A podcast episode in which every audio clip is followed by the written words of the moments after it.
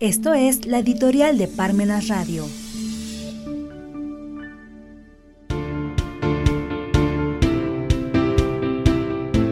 Los riesgos que vienen de una reforma laboral imprudente sobre la disminución de horas de la semana laboral.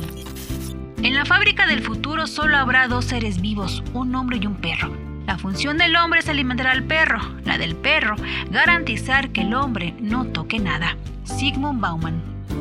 El Congreso está debatiendo una reforma laboral para reducir la jornada laboral de 48 a 40 horas. Se considera incluso una disminución adicional propuesta por un partido minoritario.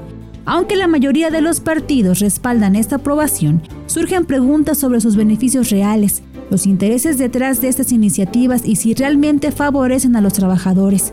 A primera vista, parece positivo para muchos, pero se subestima sus riesgos, como la pérdida gradual de empleos, menos oportunidades laborales y la posible falta de tiempo para que las empresas se ajusten. Esto afectará especialmente a las pequeñas y medianas empresas, cuyos costos serían insostenibles y podrían perder competitividad frente a las grandes empresas extranjeras que ya se adaptaron tecnológicamente.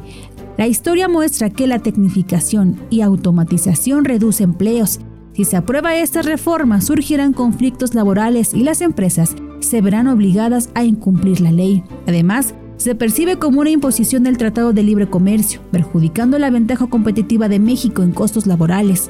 En resumen, estas reformas parecen destinadas a beneficiar a las grandes corporaciones, perjudicando a las empresas locales y dejando a los trabajadores a una situación incierta.